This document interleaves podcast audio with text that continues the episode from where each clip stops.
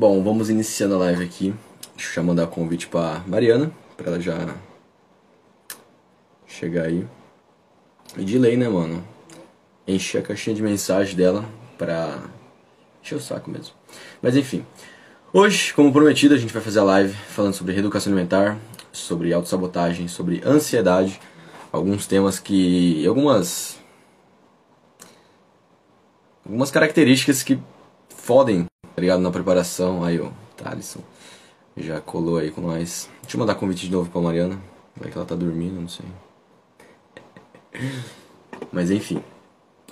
E, mano, eu no começo é, já, já tive muita compulsão, já tive muito, muita crise de ansiedade. No começo da. Quando eu comecei a aprender a fazer dieta e tudo mais, eu fazia uma dieta muito extremista, tá ligado? Que não era errado, só que eu não tava preparado pra. Aí ela já colou aí com nós que não era errado, mas eu não estava preparado para aquele a solicitação para ela. Inclusive já fiz meu cafezinho aqui porque sem condições, cara. Eu faz tempo que eu não me sentia nervoso pra fazer uma live assim. E aí, há quanto tempo? Pois é, desde ontem, né? Deixa eu aumentar um pouquinho o volume aqui. Tá, tá me ouvindo bem aí, Mariana? Tô, mas a imagem tá um pouquinho borrada. Tá, pera aí, deixa eu colocar o fone aqui.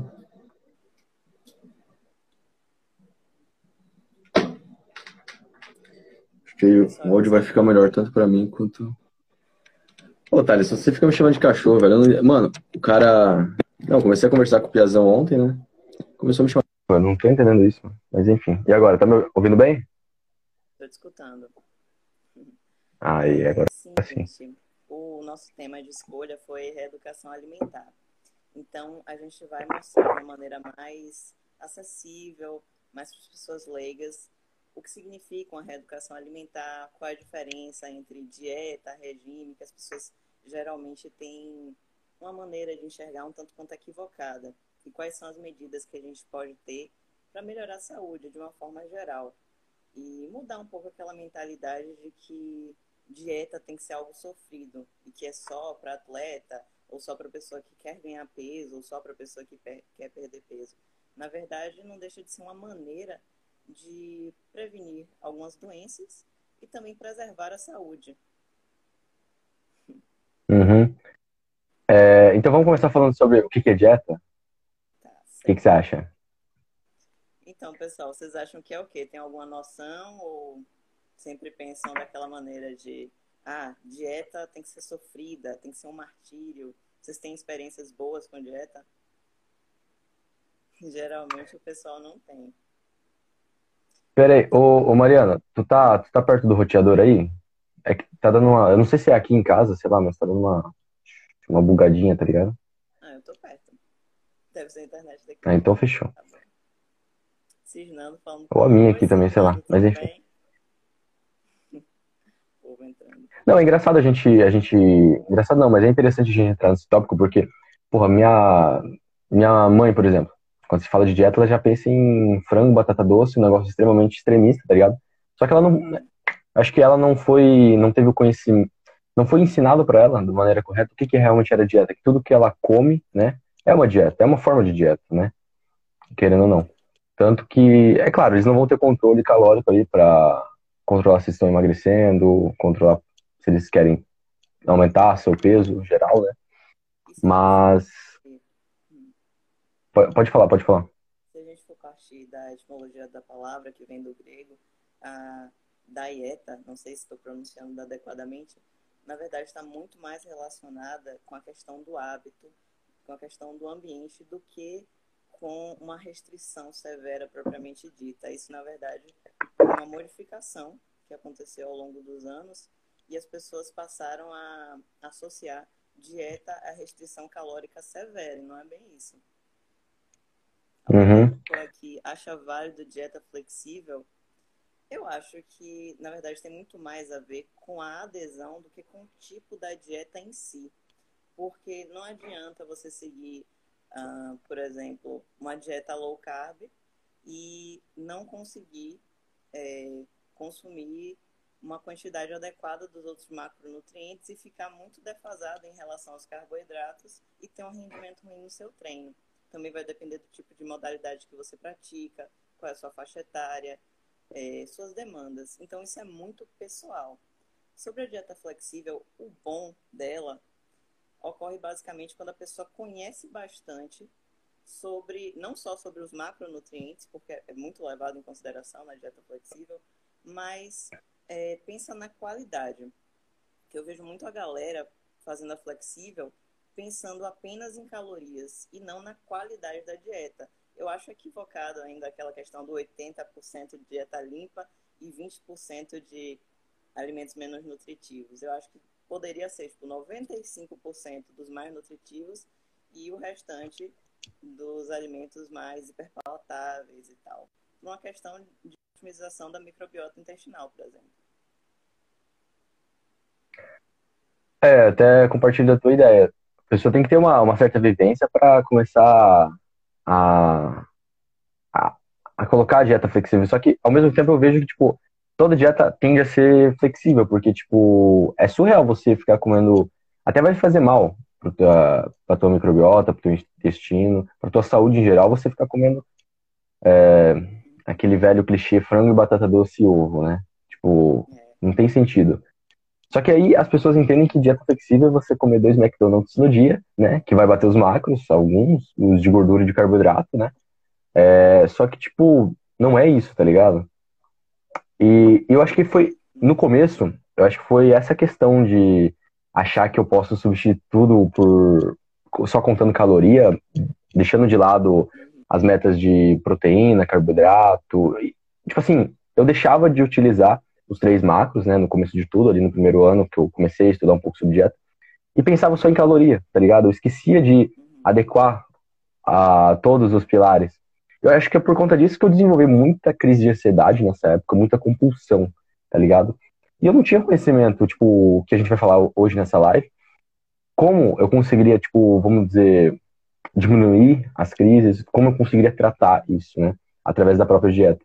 E, tipo, tinha vez, eu lembro que eu sempre, eu sempre minha mãe sempre brigava comigo. Mano. Sempre deixava um potinho de, de doce de leite e, e tinha pão sempre no forninho, né? Pão, pão integral. Aí eu chegava, mano, brocada de fome, porra, tinha a marmita na geladeira pra comer. Só que aí batia aquela crise, tá ligado? Tipo, meu Deus, tem que comer aquele negócio de novo. Aí eu via o pão moscando assim no forninho, pegava o doce de leite e tacava, tá ligado? Era uma caixinha e um pão de forma numa brincadeira só. E o que mais tinha pela frente, né? Porque, tipo, na compulsão, você sai comendo sem parar, mano. E daí que vem a questão das pessoas geralmente associarem a dieta à restrição severa e depois o que eles chamam erroneamente de compulsão alimentar, não partindo do conceito, né, do diagnóstico, porque a compulsão em si é uma doença psiquiátrica em que a pessoa, pelo menos uma vez no decorrer da semana, vai comer em excesso, perdendo o controle no intervalo de duas horas. E como as pessoas têm uma mania horrível né, de associar, por exemplo, as meninas, de ah, eu tenho compulsão por doce. Compulsão não tem especificidade. Você vai comer o que tiver na frente, não importa se é o resto de feijão, não importa se é milho, não importa se é banana, não importa se é doce ou se não é, a pessoa simplesmente é. come descontroladamente. Então chega a ser um desrespeito com quem tem a doença chamar de compulsão alimentar. Isso, na verdade, é uma impulsividade. Você se privou tanto que quando estava na sua frente houve uma falta de controle e não uma doença prévia, entendeu? Que muita gente ainda se embola, até nutricionista mesmo se embola nesse conceito que você encontra no, no DSM-5 de 2013, se eu não me engano. Sim, mano. É, essa é uma questão muito louca. E, tipo assim, por exemplo, você, é, se encontrasse um indivíduo como eu, por exemplo, estava começando, tudo mais, fazer dieta, entrasse na tua clínica, né, hipoteticamente, como que você trataria essa causa? Como que você, tipo assim, reverteria esse caso de compulsão e crise de ansiedade é, que eu desenvolvi através da dieta ou por conta de um paladar infantil mesmo? Então, é aquela questão. Nutricionista trabalha com a alimentação, mas ele não trabalha com questões referentes à psique do indivíduo. Então, deveria haver um, um reencaminhamento, né, um encaminhamento, na verdade, para o médico psiquiatra e para o psicólogo, porque eles são aptos a tratar é, com a terapia, no caso dos psicólogos, é, a psicoterapia, e no caso dos psiquiatras, com a medicação. Aí, só depois disso, o nutricionista poderia atuar, ou então em conjunto, nunca separadamente. É, então, você acha mais interessante. É, pode falar, pode falar. Muito importante isso que a nutricionista está falando, no estudante de nutrição. Banalizar nomenclaturas cria um estigma, com certeza. A gente tem que entender que não é uma questão de falta de vergonha. Muita gente é, pensa, ah, ele está comendo em excesso, ele precisa mudar isso. Gente, é uma doença, tem que ser tratada, tem que ser enxergada como tal. Não é para ser ignorada ou desprezar uma pessoa que sofre de tal patologia. Alguém comentou? Peraí, o Thales mandou uma dúvida interessante aqui. Eu que sempre fui magro, o ideal, ideal seria bater os macros de proteína e depois comer à vontade, ultrapassando os outros macros. Então, quer dar sua opinião primeiro, Mariana? Calma que eu vou resgatar aqui. Eu sempre fui magro. E conforme vocês foram tendo dúvidas, mano, mandem perguntas que a gente vai respondendo também. Você tem que focar na, nos carboidratos e nos fitoquímicos, por exemplo, uma alimentação mais colorida, com frutas, verduras, é, vegetais. Proteínas também são importantes, mas geralmente as pessoas já batem naturalmente essa, essa meta, que é, um, é uma coisa a se atentar mais quando o indivíduo é atleta, é mais complicado, as demandas são maiores. E em relação a ultrapassando os outros macros, tá, pode ser uma alternativa, também tem muito, é aquela questão de resgatar a adesão e saber qual é a modalidade, qual é o esporte que você pratica, para só então poder personalizar a sua dieta. Que é muito vago falar de uma maneira assim precisa, exata, sem nem te conhecer. Eu não sei sua idade, não sei quanto tempo você treina, não sei é, o que você faz ao longo do dia, então é muito difícil ter uma, uma noção certeira. Muito vago. Assim, Inclusive, eu adicionaria. Ficar com vontade de vomitar. Não, você não precisa disso, não precisa. Tenha calma. É, você basicamente precisa da orientação de um nutricionista. E se você achar que é uma. Um, quer dizer, na dúvida também se consulte com um médico, né? Que possa fazer os exames, detalhar mais a razão por que, que você tem é, talvez uma determinada inapetência que precise forçar a comida. E focar na qualidade da alimentação antes de, um, de qualquer outro resultado que você queira. E sempre estar com os exames em dia, com as consultas em dia. Teve uma pergunta ali em cima, eu vou deixar ela marcada aqui, só que eu vou eu quero adicionar também na tua resposta. Que, por exemplo, a partir do momento que ele iniciasse um trabalho com um nutricionista, com um coach, seja lá o que, que for, acho interessante, além de tudo isso, é, trabalhar com o feeling mesmo, né? Além, tipo assim, essa, essa, essa questão de você comer, bater a meta de proteínas e o resto comer o que aguentar, é uma estratégia, é interessante. Só que eu acho que a longo prazo, tu vai entrar no meu, o meu estado muito fácil, vai acabar fudendo tua resistência, a tua sensibilidade à insulina, acabar desenvolvendo uma, uma resistência, dependendo da genética, dependendo da rotina, né? Tem que ver esses casos. Então, assim, no meu caso, eu trabalhei. Porque é muito complicado ser generalizado dessa forma, né? Que a gente também não sabe as quantidades é. às quais ele se refere. Mas olha aqui rapidinho, eu achei uma pergunta muito boa, que foi de Wanderer, não sei como se pronuncia. O que você acha da autoajuda nesse caso, como as ferramentas CBT Pense Mais? É, não gosto de autoajuda, na verdade eu detesto autoajuda, porque muita gente começa a discursar e a ter voz sem ter estudo, falando coisas que podem prejudicar o indivíduo, não só em relação à autoestima, mas em relação a relação dele com a comida e dando fórmulas prontas. Não existe isso de fórmula pronta. Você tem que adequar é, a dieta ao indivíduo e não o indivíduo à dieta. Além disso, a grande questão da autoajuda é que é comum que invada a área de atuação dos profissionais da psicologia. Mesmo que um, o livro de autoajuda seja escrito por um psicólogo, é uma coisa a, a tentar. Porque não é porque vai servir para um conjunto de pessoas que vai servir para você também. Então, uma coisa que eu venho reiteradamente repetir: consulte-se com um psicólogo, não importa, porque as pessoas têm muita questão do estigma, né? Se você está com muita dificuldade, muita ansiedade, descontando na comida, é, busque ajuda e não tenha vergonha disso. Que aí, juntando a equipe do psicólogo com o médico, com o nutricionista, certamente você vai ter resultados muito bons. É, e tem que entender que cada um é individual, apesar de a gente ser da mesma espécie, né? Um ser humano, todo mundo tem uma, um contexto diferente, todo mundo é individual mesmo. E até o Thales comentou depois da, da pergunta dele. Estômago dilata, linha de abdés, abdômen, vai para casa do cacete. É, mano, literalmente isso. Você olha hoje no palco do Olímpio, por exemplo, que é o maior campeonato de fisiculturismo do mundo, cara, são poucos, tá ligado? Que tem uma linha, uma harmonia, uma simetria bonita, tá ligado? Que você olha assim pra, pra categoria, categoria Open e pensa, cara, eu queria ter esse físico, tá ligado? Hoje, tipo, a Open é visto como uma aberração, não é um negócio bonito. Tanto que criaram a Classic para voltar essa prática e tudo mais. Mas enfim. Calma, calma. É... Eu acho muito legal essa abordagem que você foi resgatar, mas a gente tem que lembrar que são atletas e que não é apenas hum.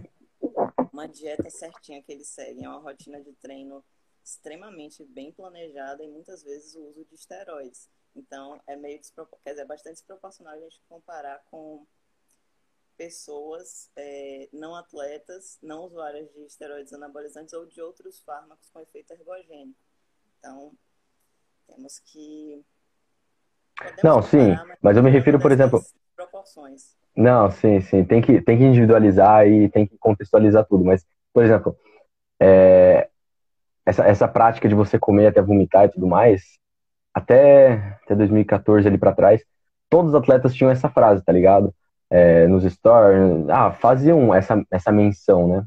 É, que você tinha que comer, vomitar, se você tinha que crescer, que é, se você queria crescer. Então, tipo, contextualizando ah, o que eu falei, mas enfim. E, por exemplo, meu Deus, vamos responder mais uma pergunta, depois vamos voltar pro tema. Pode ser? Tá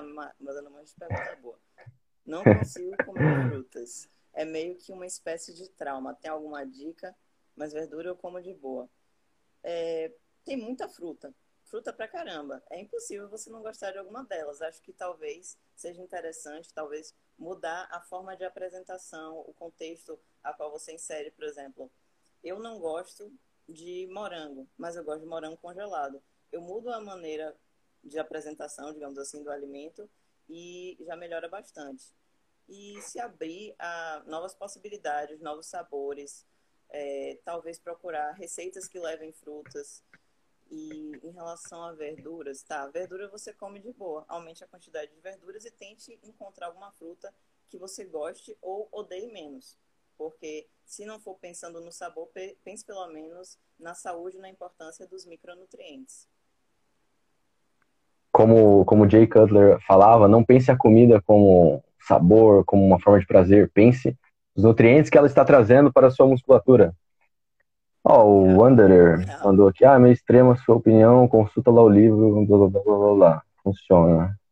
Ah, mano, sinceramente, ó, a Mariana falou ainda uma, uma resposta meio, meio de boa, porque ela ainda tá neutra aqui, ela não. Ela, ela ainda vai se posicionar, conforme a gente for fazendo as lives, ela vai se posicionar. Mas, olha, minha opinião, que autoajuda não serve pra porra nenhuma, velho, sinceramente. Você só se fode psicologicamente, tá ligado? E ah, mano, isso aí é uma bosta, sinceramente. pode servir para você se distrair, mas você não deve pensar aquilo que está escrito como aquilo que você deve fazer. Você simplesmente pode dar uma olhada, ver algum ponto que você acha interessante, internaliza, mas não tente fazer disso uma maneira de tratamento, porque não é o objetivo de um livro. O objetivo do livro é te entreter. E você tem que tentar tomar, quer dizer, tentar um, direcionar sua atenção para o fato de que é, muitas vezes aquele é, aquela pessoa não é profissional da área e está querendo vender o livro. Ela vai buscar comumente uma linguagem talvez mais sensacionalista. Mas agora, se ela se basear em um direcionamento mais científico, que é pouco comum, aí você pode ver o que pode ser aplicado, aplicável à sua realidade. Mas é aquela história.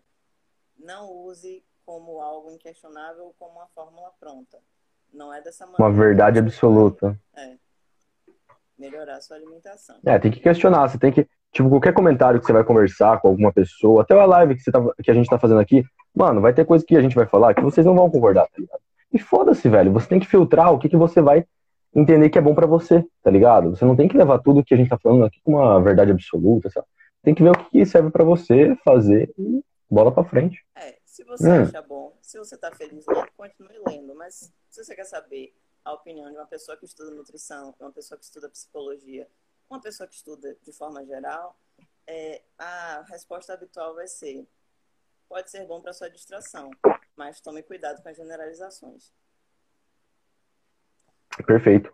E falando em generalizações, o que eu estava fazendo antes, em relação à, dieta e tudo mais, vamos tratar, vamos começar a conversar sobre a reeducação alimentar?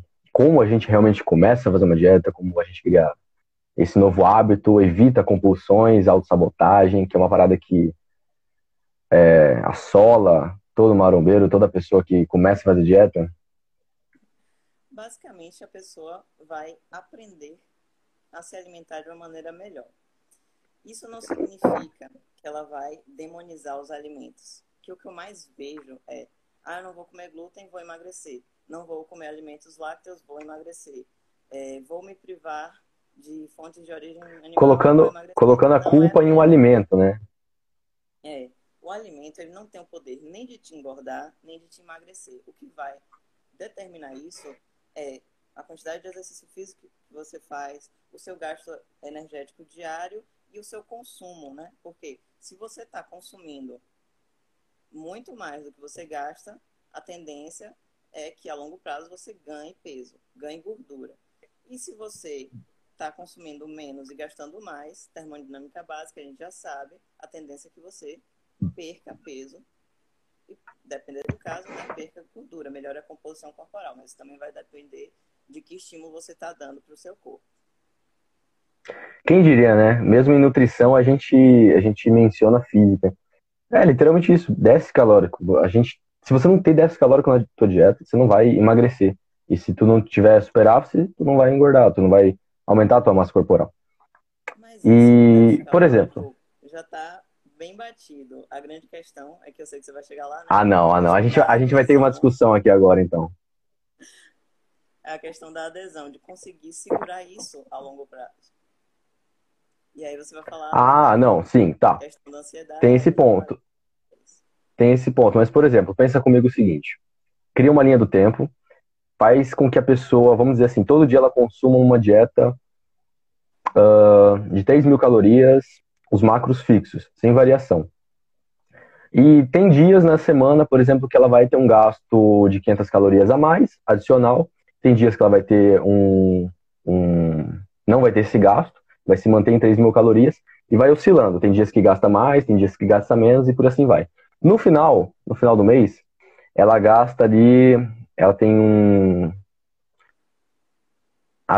passando dessas 3 mil calorias, ela gasta no final dessa linha do tempo, ela gasta mais calorias do que ela estava propriamente consumindo. Você não acha que talvez. É, já desceu café. Eu sou viciado em café. Você não acha que por conta disso, dessas oscilações de déficit, essas oscilações de é, calorias e tudo mais, ela vai perder peso por conta do déficit? Sim. Dessa propriamente aderência? Se no final das contas ela tiver gastado mais do que consome, a tendência é que ela perca peso. E se ela mantiver o, um estímulo adequado, pode ser que ela preserve a massa muscular ou até melhore a composição corporal. É, é aquela história que a gente já conversou em relação do déficit ou em relação a, ao superávit. Não é assim, do nada, fiz isso uma vez só, as mudanças ocorrem. Não, isso é a longo prazo. Para algumas pessoas. É a constância, sim. Para outras demora menos. Hum. Então você concorda que, por exemplo, não é só o déficit, a dieta. Ah, aí voltou. Não é só, sei lá, fiz dieta por cinco dias com déficit de 5 mil calorias, jaquei no final de semana, o que deu na mesma, tá ligado? O que fez com que num, num cronograma semanal eu não tivesse déficit nenhum, porque eu ferrei, né? Vamos dizer assim, eu furei a dieta no final de semana. Você acha então que literalmente é isso? A aderência, é, a aderência a longo prazo que faz a pessoa realmente emagrecer com o déficit. Então não é só um nem só outro, é emagrecer, ambos. Mas conseguir sustentar os resultados, porque o que eu mais vejo é, ah, fiz uma restrição severa por um longo período e depois chutei o balde. A pessoa não vai sustentar o, o emagrecimento ou todas as outras conquistas que ela fez ao longo desse período. Então não adianta de nada você submeter a um déficit extremo se depois não vai ter energia para fazer um bom treino, é, vai exceder as calorias de maneira absurda ao longo dos outros meses ou semanas. Então tem que pensar assim, uhum. faz um, um, déficit seguro, que geralmente é entre 500 até no máximo mil calorias, e mil calorias eu ainda acho um valor até alto demais, eu diria até 700. Para alguém natural, sem fazer uso de hormônios, é. eu acho pra caralho, mas dá para fazer. É, mas eu acho mais seguro 500 até 700 e não sendo uma coisa assim é, muito partindo do nada, e sim sendo construído aos poucos. Vai aumentando o déficit ou superávit de pouco em pouco. Fazer muito, muito rápido pode levar, não a uma compulsão, como muita gente acha que é, mas a uma impulsividade alimentar maior, de ceder à questão dos desejos, porque nem sempre, e aí eu já vou entrar na crítica ao comer intuitivo, nem sempre o que você deseja é o que você precisa. E nem sempre, por, é, pelo fato do seu desejo é, ser muito ressaltado, você tem uma compulsão alimentar. Não é bem assim que funciona. Além disso, é, entrando. A gente já pode entrar no como é intuitivo, tá? Vou fazer esse recorte porque eu tô falando um pouco rápido, mas. Sim, de boa.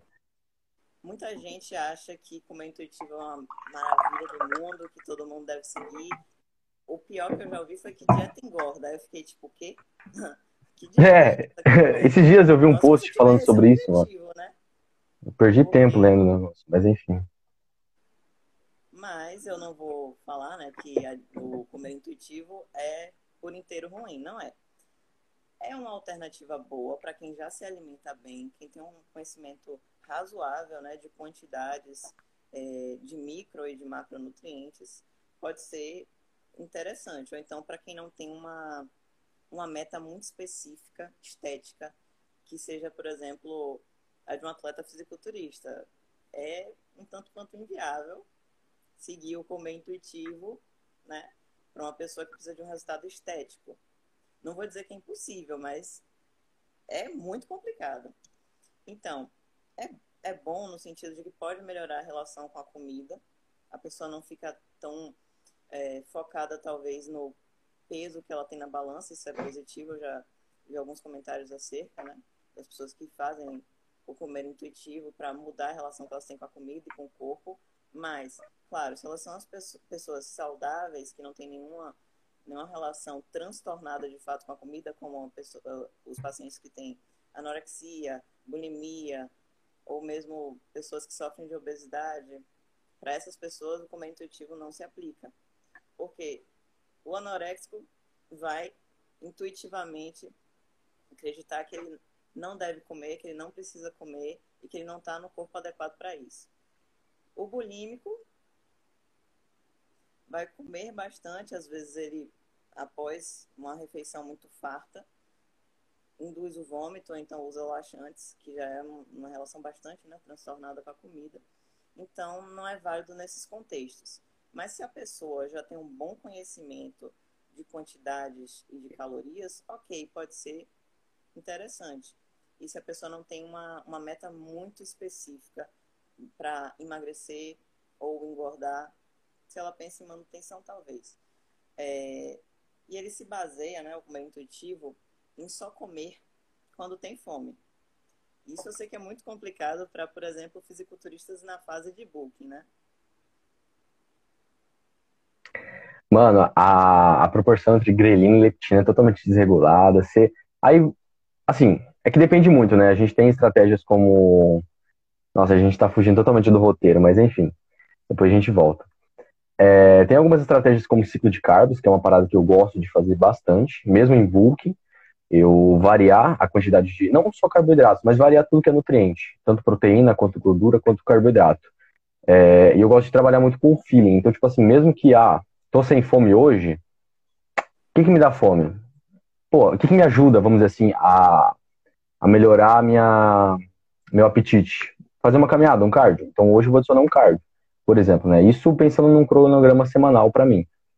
Mas até pro, na preparação, ano passado, isso foi uma parada que eu fiz muito. No começo da semana, eu pegava mais ou menos o feedback, eu mesmo olhava no espelho, mais olhava como é que estava o shape, pensava se eu estava com mais fome ou menos fome do que na semana anterior, eu tinha o meu diáriozinho, né, que eu ia anotando, e a partir dali eu montava toda a dieta daquela semana.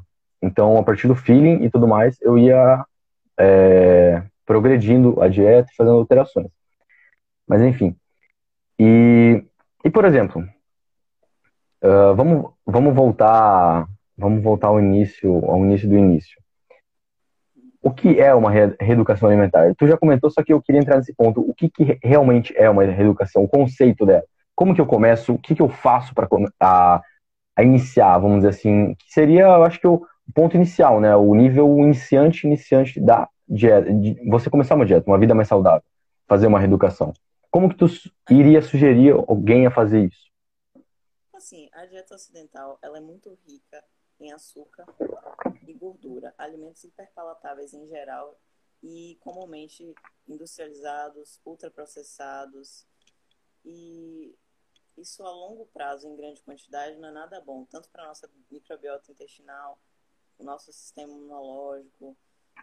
E essas mudanças, elas não precisam ser bruscas. Basicamente, se uma pessoa está consumindo demais é, ultraprocessados, ela já reduz um pouco, reduz em quantidades. Aí vai chegar um ponto que ela vai conseguir reduzir tanto que vai perceber que a qualidade da alimentação dela, se ela estiver né, se reeducando, de frutas, verduras, vai aumentar. Então, a reeducação alimentar ela é gradativa, tem como objetivo a melhoria né, da alimentação, focando no saudável, não é nem no estético, nem em algum outro, nem como mágica, porque todo mundo acha, ah, não, isso aqui vai curar alguma doença ou tratar alguma. Não, não vai curar nenhuma doença, mas pode servir como prevenção de algumas doenças e como forma de promover saúde. Não é da noite para o dia, você pode começar, por exemplo, reduzindo a quantidade de açúcar que você costuma consumir. Vamos supor que seja uma pessoa que consuma 5 colheres de açúcar no, no café. Aí ela passa a consumir 3, depois consumir duas, depois consumir uma, posteriormente até mesmo nenhuma, ou troca por algum adoçante. Já é uma mudança interessante. Aí se ela fosse acostumando né, com sabor amargo, pode ser que ela abra mão de adoçar o café. E no caso de uma pessoa que não come fruta nenhuma, consumir alguma fruta ou, sei lá, testar novos sabores pode ser uma forma interessante de começar também. Muita gente uhum. quer iniciar já fazendo uma dieta, indo para restrição, mexendo com coisa que não sabe, não tendo orientação adequada, isso é problemático.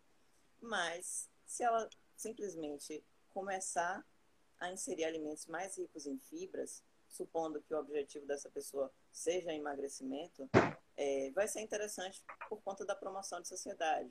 Consumia é, proteínas riquíssimas em gorduras saturadas, agora ela troca por uma proteína mais magra. Não quer dizer, de forma alguma, que ela precise excluir, precise se privar daquilo. Não, ela só precisa reduzir a quantidade e adaptar a realidade dela, sem sofrer. Muito pelo contrário, se abrindo a novos sabores.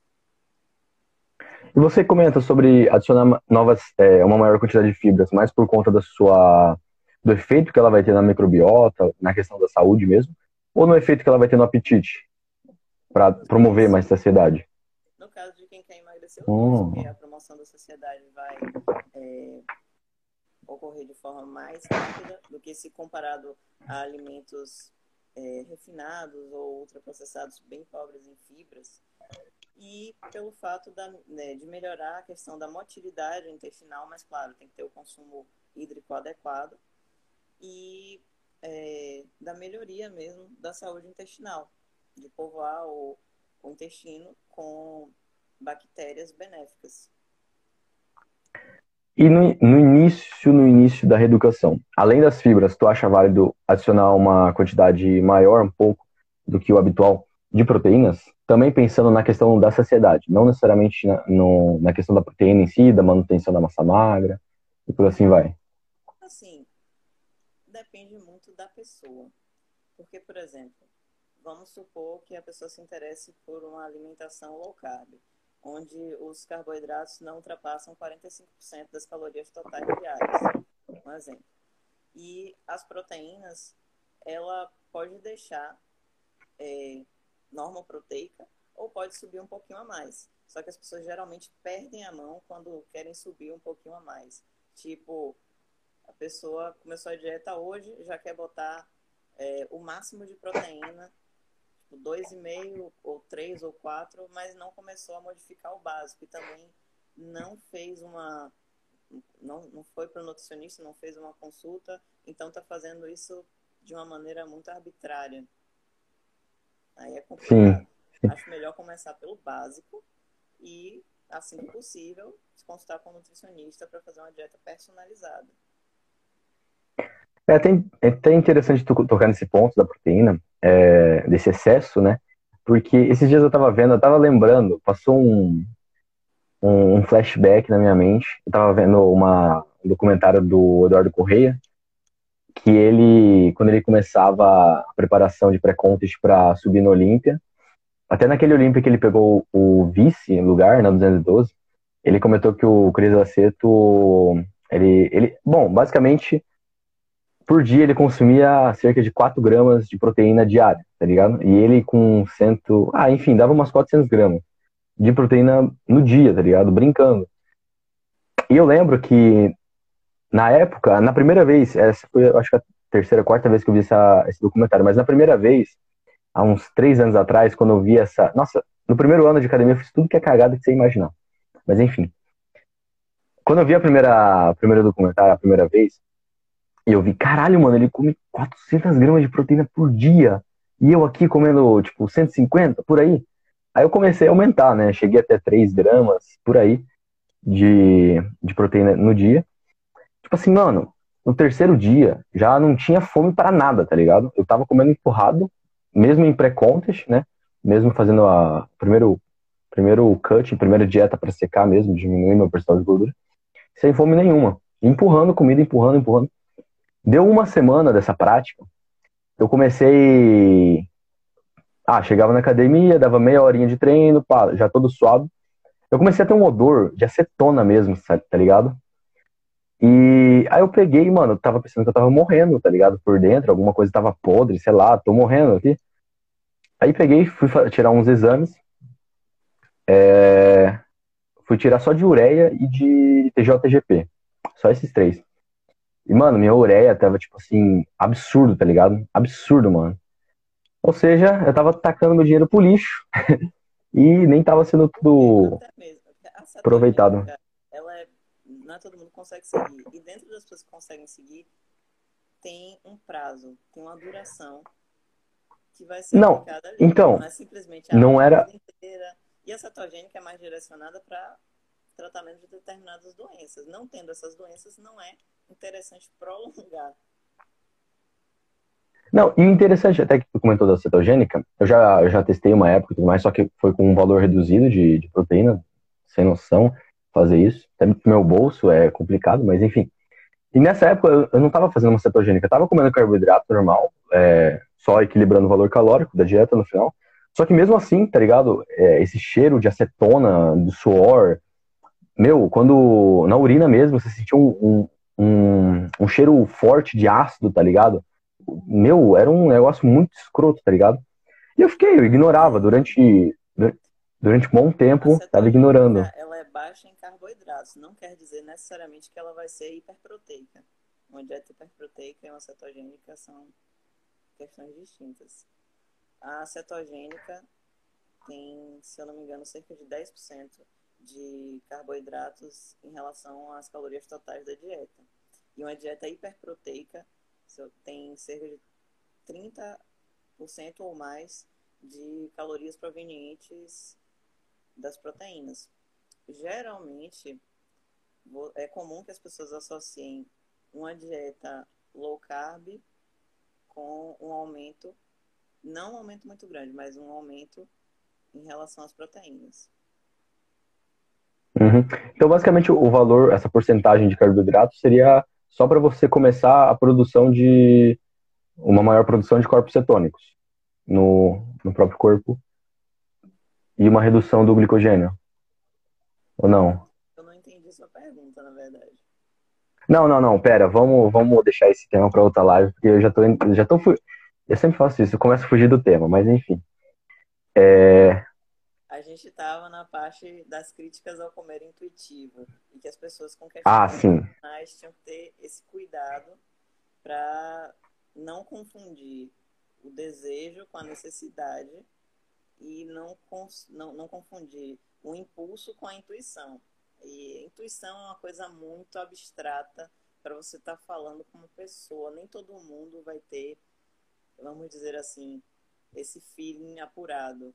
Às vezes, vamos supor, na época em que eu menstruava, é, eu não podia é, seguir o meu comer intuitivo na TPM, porque senão eu passaria as calorias de uma maneira tremendamente absurda. Então, era, tipo, aumentava um pouquinho, porque eu sei que o gasto calórico durante a TPM e o processo da menstruação aumenta um pouquinho, mas são cerca de, acho que, 100 calorias, é, é bem baixinho. Mas as meninas geralmente usam essa justificativa para comer o máximo que conseguem. Comer. É, exatamente. E, tipo, na esse comer intuitivo, muitas vezes a gente acaba associando alguns problemas emocionais. Tipo assim, tô fazendo uma dieta intuitiva, tô comendo. Ah, fazendo um olhômetro, na base do olhômetro aí. E muitas vezes, por exemplo, no final do dia e tudo mais, é, não é nenhuma. Uma, acho que não seria uma compulsão, mas de acordo com alguns problemas do meu dia, eu acabo comendo coisas que, vamos dizer assim, não me fariam bem, né? Não, não estariam nessa dieta intuitiva. E como que eu evito isso, por exemplo? Porque eu acho que isso não seria necessariamente uma compulsão, é porque eu tenho ainda um certo controle. É, é justamente isso que eu também critico. Comer intuitivo não é para todo mundo. É para uma pessoa que já tem uma percepção muito apurada sobre as necessidades e as vontades e dificilmente tem algum tipo de instabilidade emocional, que é muito difícil nos dias de hoje, porque qualquer coisa a gente se estressa. Então, é uma opinião particular mesmo. É, são pouquíssimos os casos em que o comer intuitivo realmente consegue se firmar. Inclusive, eu estava olhando um estudo esses dias, quem quiser depois eu posso passar a referência bibliográfica, de que fizeram uma comparação das pessoas que se submetiam ao comer intuitivo e pessoas que submetiam à dieta com a restrição calórica não severa e eram pessoas é, que não tinham problemas emocionais de nenhuma natureza, nenhuma queixa, nenhum transtorno é, psíquico. E aí, no final das contas, no final dessa pesquisa, é, viu-se que a diferença entre uma dieta e outra não teve resultados é, significativos, assim, em relação ao resultado final. Então, tanto seguindo um quanto seguindo o outro, se você conseguir fazer de uma maneira adequada ao seu contexto, pode dar certo. Mas não quer dizer que muita gente ainda tem essa mania de pensar que o comer intuitivo é melhor porque as dietas engordam. Isso é uma generalização toda. É... Não, mas até entrando nesse tema, sobre só, só fazendo um, um parênteses aqui, dieta vai engordar mesmo. Se tu estiver fazendo, tiver em superávit calórico por um bom tempo, fazendo uma fase de off-season, um book e tudo mais. Só que, tipo, eu acho que o criador dessa, dessa frase mirabolante, sei lá, desse estereótipo, dessa ideia, eu acho que ele tava pensando. Pode falar, pode falar. Ah, tá. é... hum, o criador dessa ideia, não sei. Ele devia fazer uma dieta extremamente restritiva e depois jacava no final de semana e não via resultado nenhum. E falava que estava fazendo dieta, porque é esse o único contexto que eu consigo imaginar para alguém pensar que dieta engorda, tá ligado? Eu acho que, no final das contas, resgatando essa questão do comer intuitivo, é... ele não é. Não deve ser o ponto de partida. Ele deve ser o resultado final que uma pessoa cons conseguiu construir a longo prazo, de tanta familiaridade com as dietas adequadas à realidade dela, que ela já está seguro de fazer isso por conta própria. Eu acho que é muito mais nessa linha. Você não faz não, não segue o comer intuitivo para ter um resultado. Na verdade, você segue uma dieta propriamente dita para você é, e leva isso a longo prazo a tal ponto que entra no automático e você já sabe é, o quanto você deve, o quanto você pode dentro da sua realidade, entendeu? É até interessante, voltando um pouco, resgatando lá no começo da live, que tu comentou sobre sobre essa sobre essa a junção, né, do além do nutri, do psicólogo, da psicóloga, fazer esse, esse acompanhamento e tudo mais.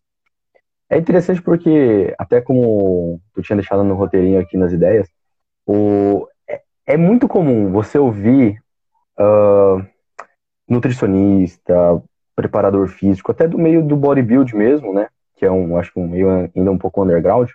Você ouvir das pessoas falando quer começar uma dieta, quando a pessoa tem essa, essa vontade realmente de melhorar a saúde, qualidade de vida, saúde, começar uma dieta, uma reeducação, é muito comum você ouvir a frase coma um pouco de tudo, mas controle as quantidades. O que, que tu acha? Tu, uma estudante de nutrição extremamente baseada na ciência, isso é uma, uma parada que eu, que eu invejo muito de tu. O que, que tu acha dessa, dessa frase?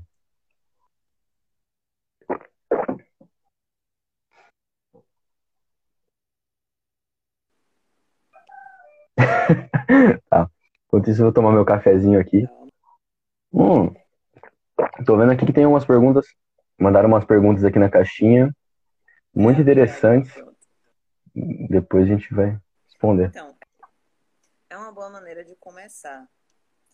Mas é aquela história, se a pessoa quer um resultado muito específico, que precisa de um determinado direcionamento mais focado nisso, aí eu realmente isso que procure um nutricionista e um médico para ajudar.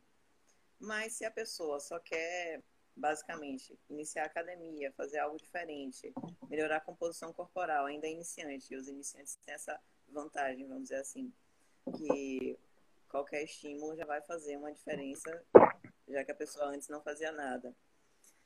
É, é, uma, é uma alegação válida, mas é muito mais ampla do que deveria. O que, é que você está rindo? Olha no, olha no chat aí. Posso comer moqueca toda semana e você pode adaptar a quantidade. Nutricionista, ele tá aqui do meu lado. Ah, mano, poder pode, mas sei lá, tá ligado? Depende da tua rotina, depende da de muita poder coisa. Pode, poder você pode tudo, a questão é adequar. É. Uh, ó, até. Cadê, cadê, cadê?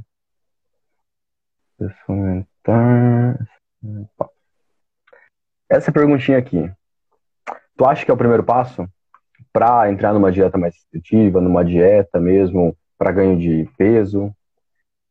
Você está perguntando qual que eu acho que é o primeiro passo ou se eu acho que isso é o primeiro passo? Não, tem uma. ó, Olha aqui embaixo, tem uma perguntinha ali. Viu? Cadê? Não, não, não, não. Aqui, ó. Sim. Eu acho que é só para mim. Eu não sei. acha- É o que é o de Thaleson que você tá falando?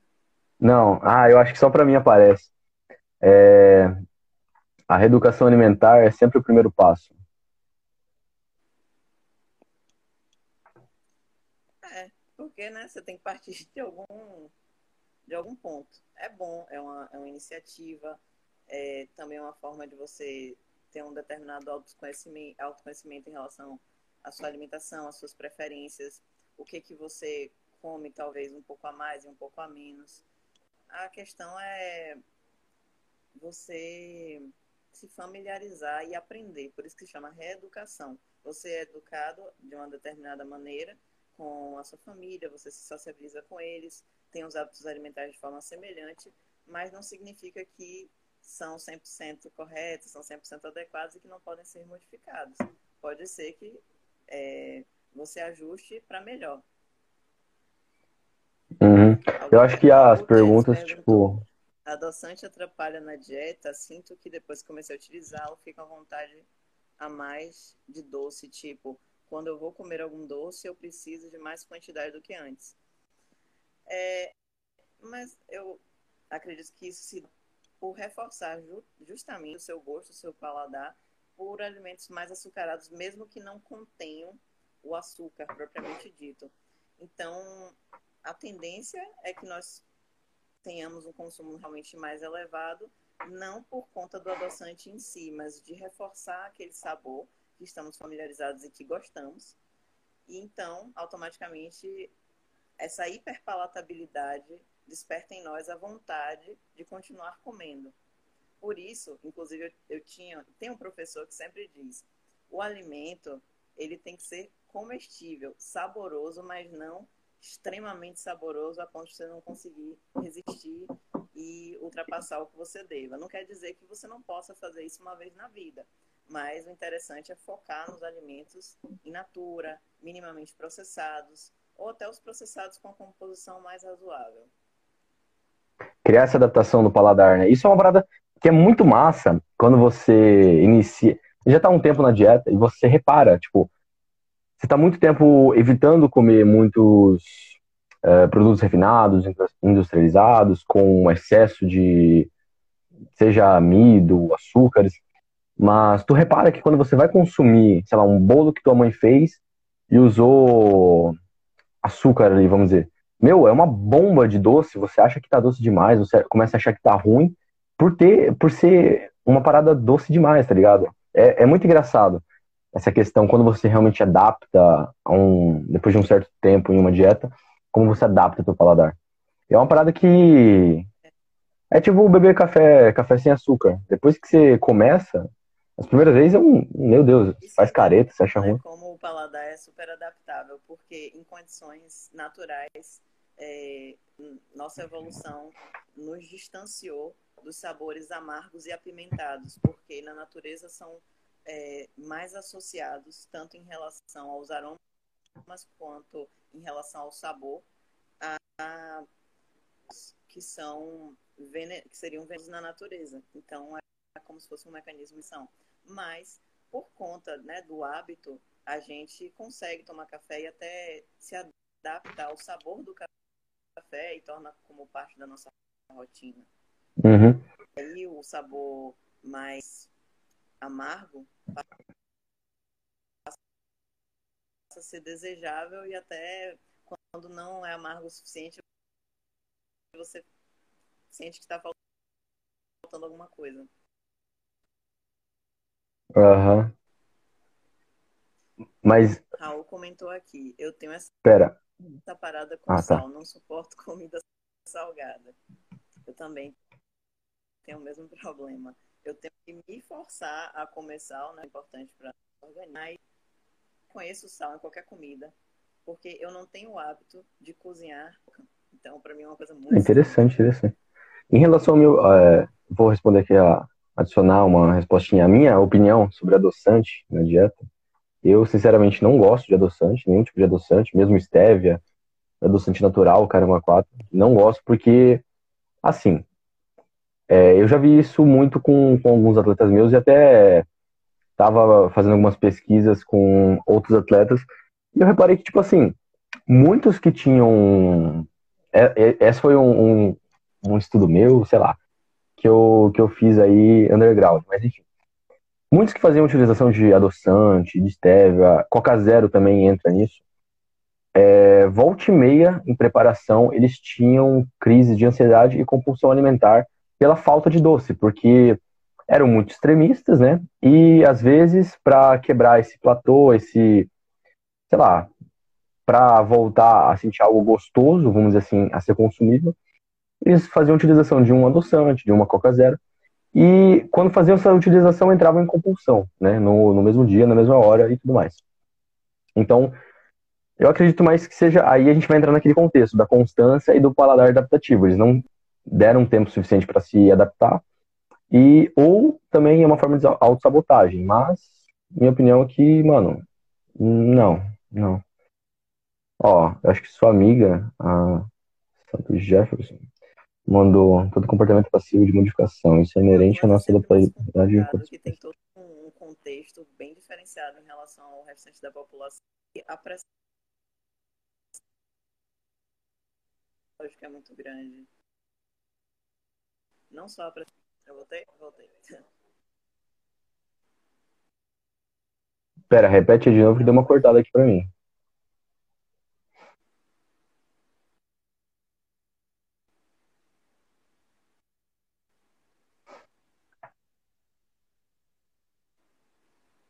E para os atletas é tudo mais extremo. É difícil você tentar comparar com um indivíduo que tem, vamos dizer assim, um cotidiano normal e tem tanta pressão psicológica. Deixa mais perto da tua cara aí, ô Maria. Abaixo. Aí o áudio fica maior. Melhorou Aí. Agora melhorou, melhorou. Pra mim melhorou. Pessoal, comenta aí na live aí no chat se melhorou o áudio É e tá bora pra frente. carregando. Uhum. Ah, ó, até fazendo um, um adicional aqui, o Raul. É botei? É, uma parada que eu já reparei? Ah, até o. Tem um atleta muito das antigas, ou de- da, no YouTube, que sempre comenta sobre isso. O Mib, Mib Oliveira. Mano, atleta sensacional. É, ele comenta sobre isso, adoçante, dieta de off-season comendo alimentos sujos, vamos dizer assim, né? Não sujos, mas tipo assim, alimentos ricos em calorias, uma densidade calórica extremamente alta e não, não sendo in natura, extremamente refinados, como o McDonald's, ah, ricos em açúcar e por assim vai. É, e ele comenta, mano, muito interessante que quando você entra em pré-contest, depois de um off extremamente rico em calorias, rico em alimentos ultraprocessados, você tem uma tendência a ter que ser muito mais extremista para você alcançar um percentual de gordura extremamente baixo, o que acaba criando uma certa compulsão, tá ligado, por doces ou alimentos que você estava é, diariamente comendo em bulk, você acaba tendo que compensar essa, essa dieta extremamente é, restritiva para você alcançar um percentual de gordura extremamente baixo com outros, outras drogas, como o T3, T4 e por assim vai, né? Aumentar a ingestão de, de suplementos termogênicos e por assim vai, o que não é nada saudável, tá ligado? E não é algo interessante pensando na longevidade do atleta. Mas então, vamos para outra pergunta aqui que eu achei bem interessante. Mano, é uma parada que eu nunca ouvi falar. O quê? Dieta Atkins pode causar efeito rebote? O que, que é Atkins? Eu nunca ouvi falar disso, mano. Sério. Por que essas perguntas estão aparecendo pra você e não estão aparecendo pra mim? Eu nem. Eu, eu acho que só apresenta pra mim e pro pessoal que tá assistindo, tá ligado? Eu não, eu não entendi porque o convidado, pra convidada, não aparece. Você tem que compartilhar a pergunta. Você tem como fazer isso aí? Caralho, deixa eu ver. Ah, deixa eu fechar aqui. É basicamente um tipo de dieta em que a gordura saturada. A gordura Apare- apareceu aí agora? Não. Tá em grande quantidade. Então- A gordura e a proteína também. Mas, mas tá em perguntas e respostas? Ah, sim.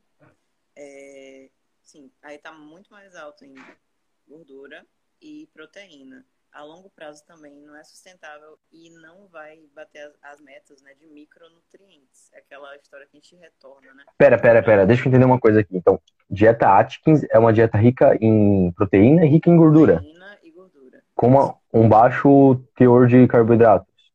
Sim. É, não Caramba. é interessante porque restringe demais em relação aos fitoquímicos, às fibras, é, dá aquela sensação muito desagradável no intestino, inclusive reduz a motilidade intestinal. Pode ser seguida? Pode, mas não a longo prazo. É estratégico. Todas as dietas que são mais ricas em Hum, proteína e em gorduras, elas são interessantes para, por exemplo, se livrar do peso, mas não necessariamente se livrar da gordura, porque você fica mais desidratado do que considerando a, uma dieta com mais carboidratos. Porque, por exemplo, para cada grama de carboidrato, você retém 4 de água. Então, dá aquele efeito um pouco mais cheio. eu até adicionaria que. Mano, mas é sério, é a primeira vez que eu ouço falar dieta Atkins. Nem sei se é essa pronúncia certa, mas enfim. Olha, agora que você comentou do panorama geral dessa dieta, eu acho que talvez, e olhe lá ainda, né? Eu acho que é o único cabimento para fazer uma dieta assim, se a pessoa. Não, não, não dá. Mesmo assim, é, é surreal você. Deve ter pessoas que fazem apologia a essa dieta, que fazem isso, devem ter resultados muito interessantes. Só que aí elas devem ter se adaptado faz tempo, né? Aumenta o, o risco cardiovascular, inclusive, porque também vai é, vai estar tá, né, aumentando as gorduras saturadas. Isso não é uma coisa positiva, então também não é para todo mundo. Uhum. Não, mas então, comentando sobre. Mano, eu acho que o único contexto que eu consigo imaginar de fazer uma dieta assim, só que ainda teria que controlar muito a quantidade de gordura, ah, no final teria que ser uma hiperproteica, nem deixaria de ser uma, uma Atkins, seria na semana final de, de preparação, onde você está fazendo a manipulação de água, de, de proteína, de gordura. Carboidrato é, geralmente está baixo, né? Dependendo do atleta. Intenso, mas olhe lá ainda. De, da cetogênica, só que além de ser alta em, em gorduras, ela é elevada também em proteínas e extremamente restrita em carboidratos. Isso deve foder os, os receptores de, de dopamina e serotonina. Meu Deus do céu. Bom, tem outra pergunta aqui, se não me engano, é do seu amigo. Uh, dieta paleolítica funciona ou é balela? Eu acho que funcionar, toda dieta funciona. Se você levar risca e entender que conseguir se adequar a ela, né? Oh, Mas para nutrição, por exemplo, a gente nem estuda sobre ela. Então, não faz sentido, né? A gente evoluiu tanto, como é que a gente vai comer igual uma pessoa que vivia no Paleolítico? Eu não vejo muita noção nisso e não tenho conhecimento sobre ela. Eu sei que existe, mas nunca parei para estudar, porque cientificamente acho que não faz sentido, né? Uhum. Não, tipo, se for levar é, ao extremo, por exemplo, se a pessoa realmente se adaptar à dieta que ela está fazendo, seja low carb, seja cetogênica, deixando de lado um pouco o contexto da saúde, deixando de lado um pouco da, o contexto da microbiota, o que realmente é saudável para os nossos órgãos, para os receptores e para o bom funcionamento, mano, se a pessoa gosta de fazer aquela dieta, consegue fazer, foda-se, tá ligado? Mas. Que eu acho. ele come alimentos de fonte de origem animal e vegetal é, seja legumes, verduras, vegetais, frutas e nozes, só que as frutas e nozes com é, moderação. Parece uma dieta normal, eu não entendo por que essa diferença de nomenclatura. Deixa eu ver se tem alguma especificidade. Ah, não pode cozinhar a temperatura muito altas com panelas diretamente ao fogo. É, só pode então, carnes teriam que ser mal cozidas? Seria isso? Levando ao pé da letra? Celsius. É, alguns permitem leite derivado ou bebidas com moderação. É, Caralho, é bem específico isso. Uma maneira também de tornar o alimento é, mais com a, com a, melhor digestibilidade é justamente a, a, cocção, o aquecimento. E também é melhor no sentido né, higiênico. Eu acho que nesse sentido, se eu tivesse que colocar uma dieta como, entre aspas, ideal, porque ideal é muito relativo, eu traria em voga a dieta mediterrânea, porque é muito rica em fitoquímicos, é balanceada, é só você adaptar. Seria praticamente a dieta perfeita, né? Vendo num contexto geral.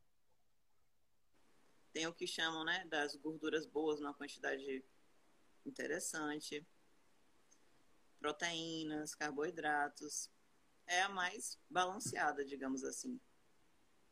Ó, depois dessa, o Dr. Laí Ribeiro ficou extremamente ofendido vendo você falar que dieta paleolítica não serve pra. é. Eu não tinha, eu só tinha ouvido falar só agora que eu fui parar para dar uma olhada, justamente por conta de uma pergunta daqui. E eu tô uhum. no, no sexto semestre de nutrição, então não sei se isso realmente tem algum tem graus altos de, de, evidência científica, mas pode ser que eu esteja enganada.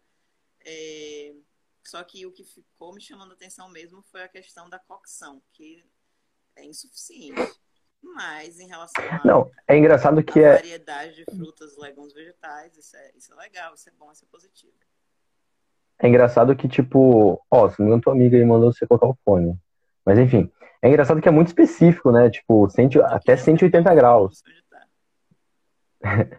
É muito específico a temperatura que você tem que fazer o cozimento. Até onde você pode fazer o cozimento, né? Sei lá. Mas enfim.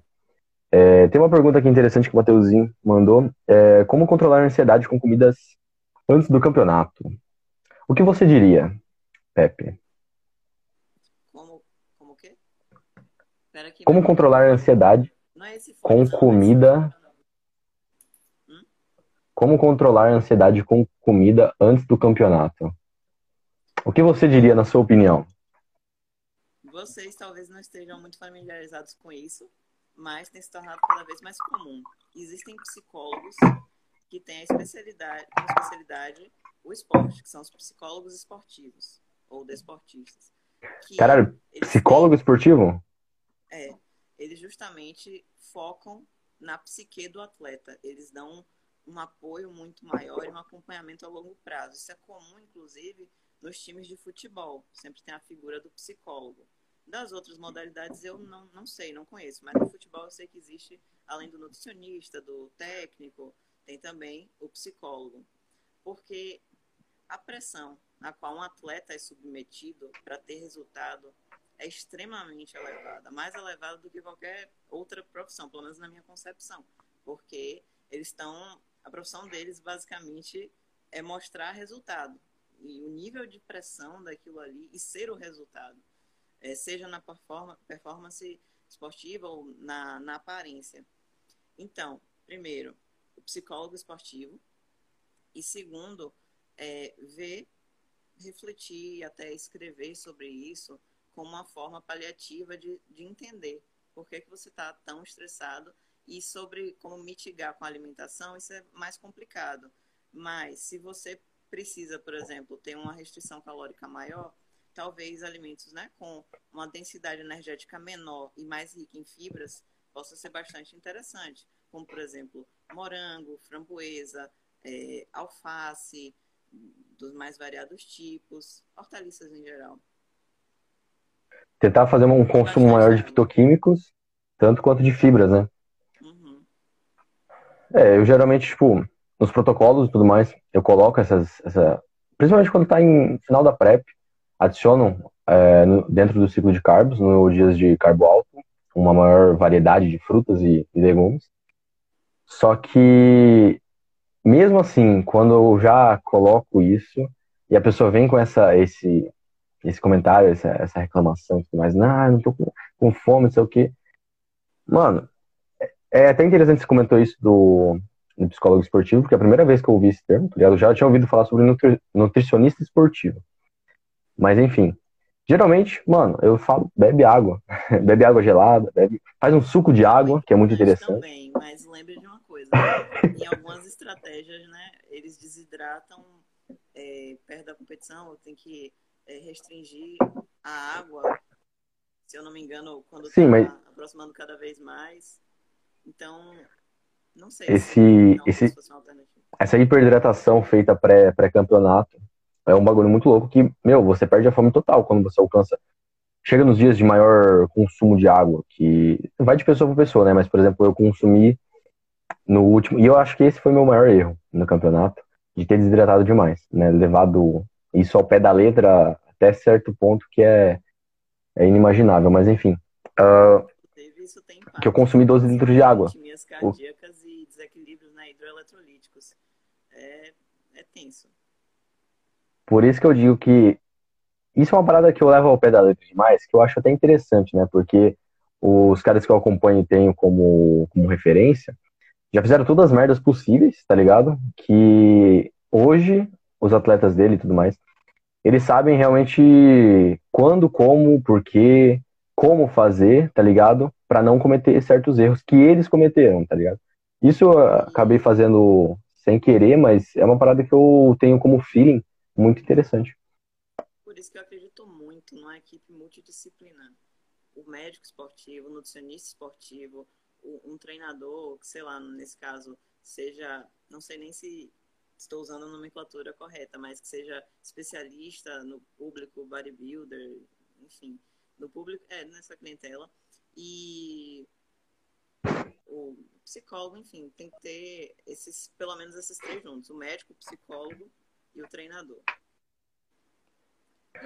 Ó, oh, até falando sobre, sobre é, psicólogo, uma parada interessante que tu comentou ontem, quando a gente fez uma, uma, uma chamada de vídeo e tudo mais, foi do, do programa, né, a, gratuito que o governo apresenta de ter um tratamento. Como que funciona? Porque, mano, assim, eu tô começando nesse mundo, eu não sei das partes é, governamentais, eu sou muito perdido nessa questão de notícia também, eu nem acompanho direito. É, porque eu tô focado com meus projetos mais. Mas nas universidades federais, geralmente, eles ofertam a possibilidade de se consultar com é, as pessoas da área de saúde, né, a população em geral e os integrantes da universidade. Só que eu não sei quais são as especificidades de cada um dos estados, como é que isso é feito. Mas então, tipo, isso é, isso é, é tipo um SUS da vida, tipo assim, o programa é gratuito, você vai, corre atrás, vê como é que funcionam os requisitos, como que você faz para agendar e tudo mais. Mas é, assim, é gratuito. Uhum. Acho que é isso que importa mais, porque... Como um trabalho social das universidades federais. Não, é, é interessante... Hum. Interessante comentar isso, porque a maioria dos, dos enfim, pessoas desse ramo são fodidas financeiramente, tá ligado? Então é interessante tu comentar sobre isso, porque é uma realidade que, que poucos, poucos comentam. É a primeira vez que eu ouvi falar sobre é, um programa gratuito para você ter sessões de terapia. E, mano, eu vou correr atrás, porque é uma, um diferencial, tá ligado? Que você pode comentar e agregar. Mano, tem um monte de pergunta aqui. Vamos começar um, responder todas as perguntas? Você falou que tinha uma pergunta aí. Comenta aí, comenta aí. É, tem. É, Makarov perguntou: Eu tenho uma condição enorme para cardio, porém eu não estou tendo condição de dar, de usar a força. A alimentação pode afetar nisso? Qual é a modalidade que você pratica? Se for musculação, por exemplo. É musculação, é musculação. Em relação ao Eu acompanho nos stories. Melhoram os, vão melhorar o seu rendimento. Aí você tem que ver como Mano, você vai estruturar a sua. Hum, diga. Não, não, não, pode complementar, pode falar a sua parte da, da dieta, vai, que eu tenho outra parada para adicionar. Em relação aos carboidratos, em que fase você está? Se está no bulking, se está no, no cutting ou na manutenção, tudo isso tem que ser pensado direitinho. Peraí que eu vou botar. É, tem que estar tá em. Tem que estar. Tá, sim. É, é interessante tu ter essa sinergia da dieta com o treinamento, mas além da dieta, aumentar, aumentar essa condição. Caramba, agora eu tô voz alta, hein? Meu Deus. Mas além da dieta proporcionar essa condição de aumento de força, aumento de performance no treino, experimenta você fazer uma alteração no, no descanso entre as séries, deixando de lado um pouco essa, essa falácia de 30 segundos de descanso, essa. Assim, né? É uma parada que eu tomo como, como verdade para mim, que eu testei e vejo muitos artigos comentando sobre. E dor não é sinônimo de hipertrofia.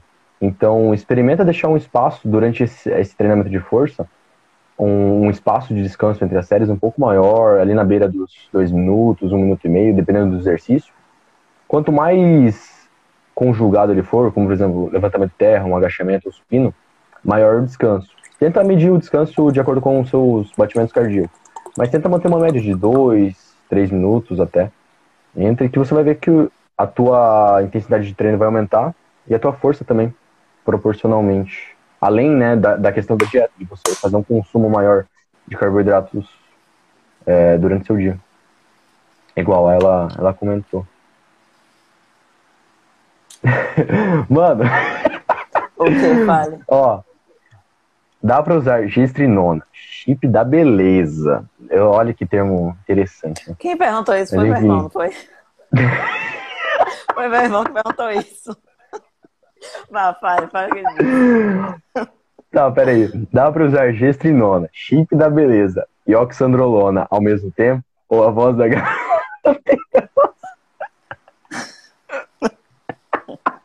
Olha, Tá, peraí. ele Peraí, tá não, não, não. O que, porque que é. Explica primeiro o que, que é gestrinona, pro povo entender. gestrinona é um implante hormonal, né, que o Dr. Elcimar Coutinho criou, foi um dos idealizadores, que basicamente consiste em progesterona e testosterona.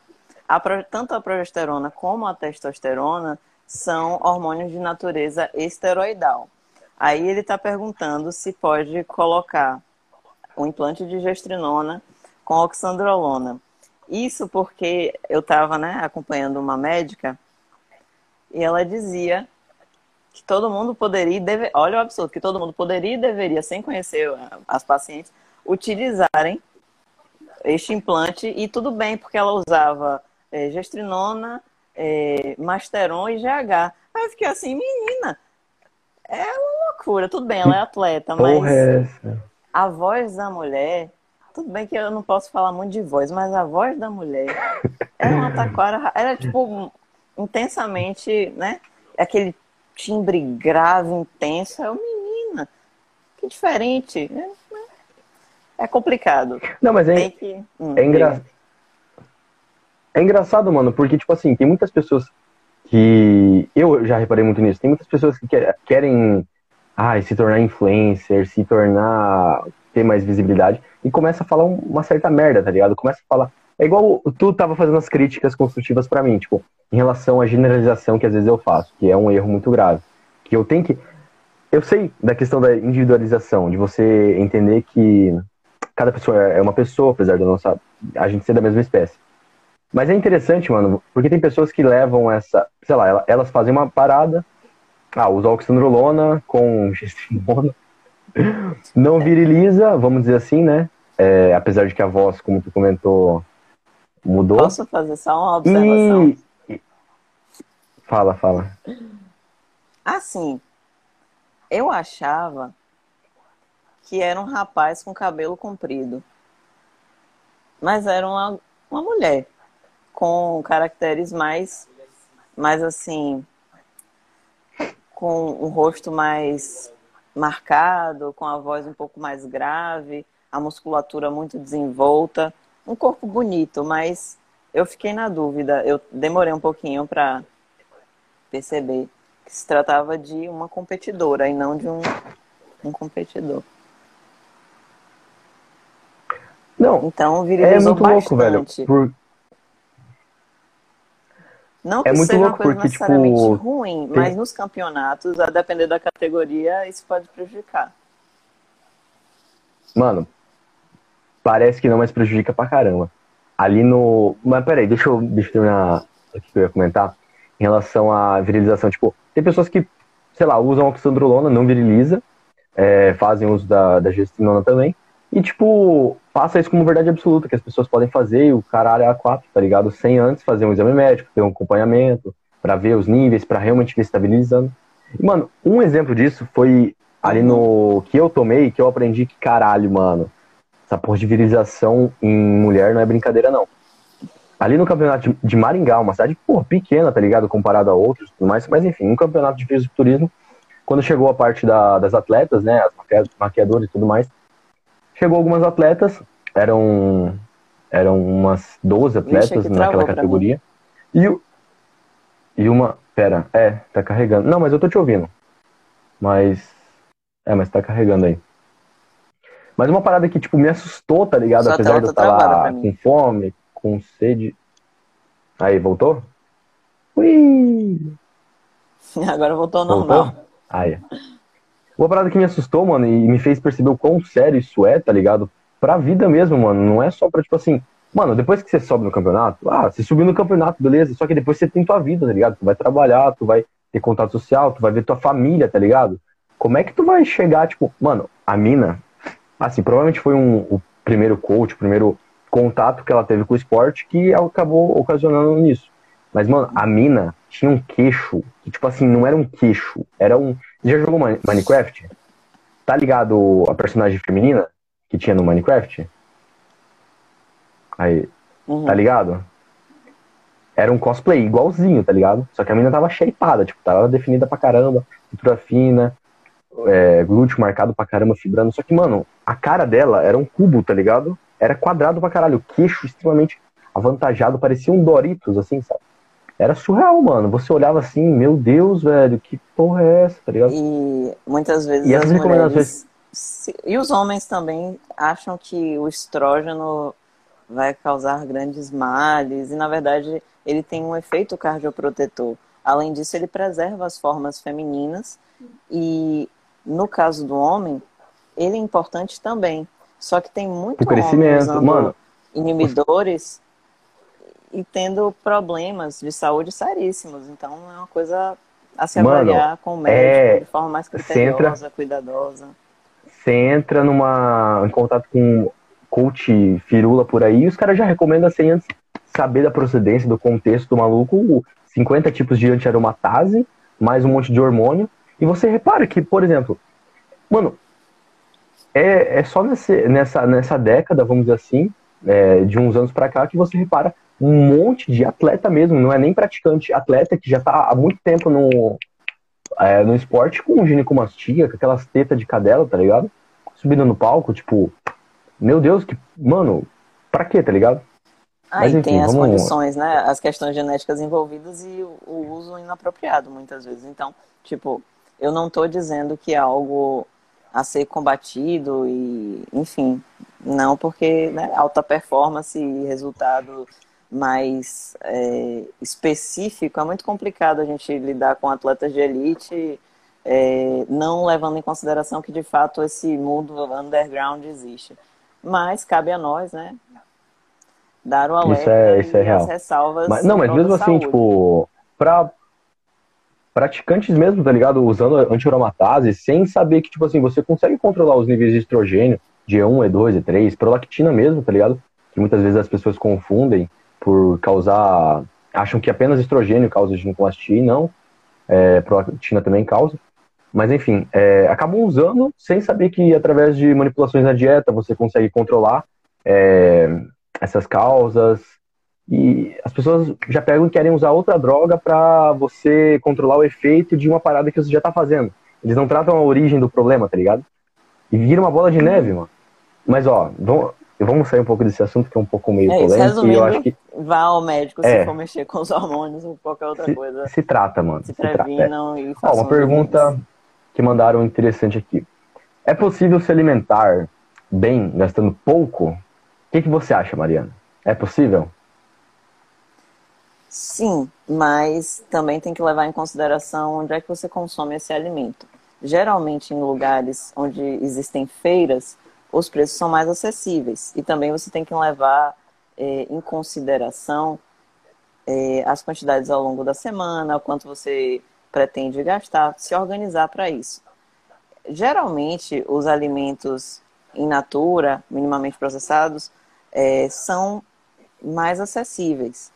Só que às vezes as pessoas não têm muito interesse em preparar porque é mais trabalhoso e acabam comprando alimentos um pouco mais densos em calorias e de uma qualidade não tão boa porque são mais baratos. Então.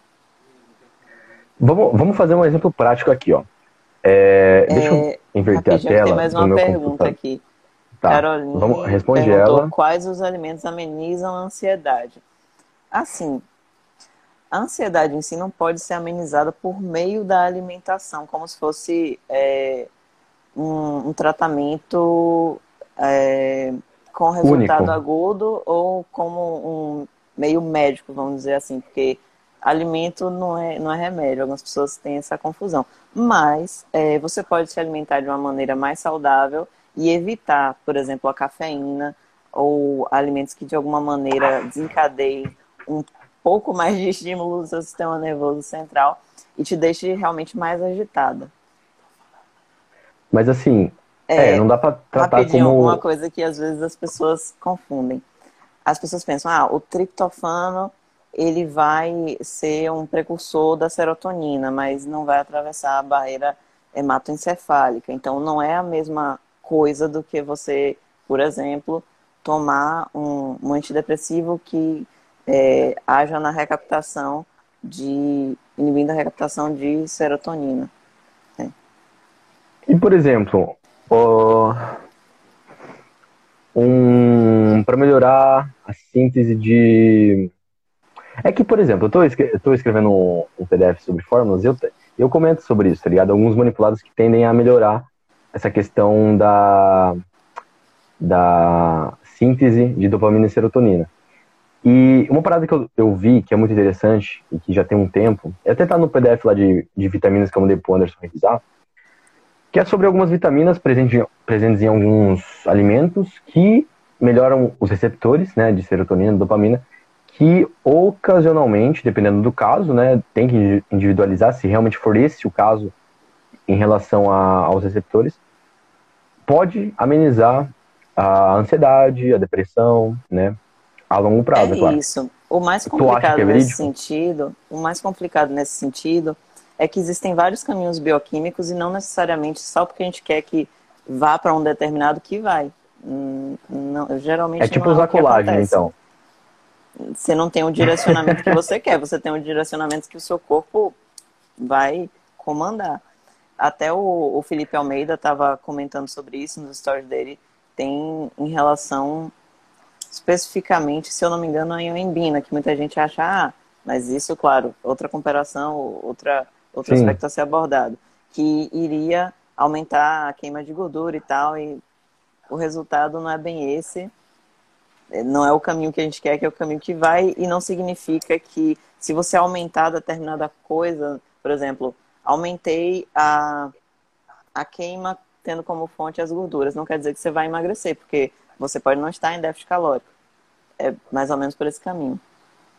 Aí Rafa falou assim: comer de forma balanceada, evitar estimulantes ajuda a manter a ansiedade sob controle, não é? Sim, isso realmente, isso é verídico.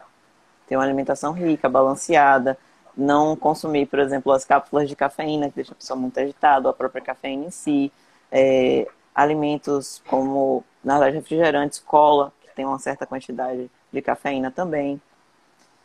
É, aí ele botou uhum. banana e alface me deixam mais calminho. O alface eu sei que é relacionado com a melhora da qualidade do sono. A banana, muita gente diz que ah, melhora o humor, não sei o que. Eu acho que é mais relacionado à questão da riqueza dos nutrientes do que com uma coisa isoladamente. E daí entra aquela questão que eu estava conversando com você outro dia, e tá até boiando meu batom aqui. É, que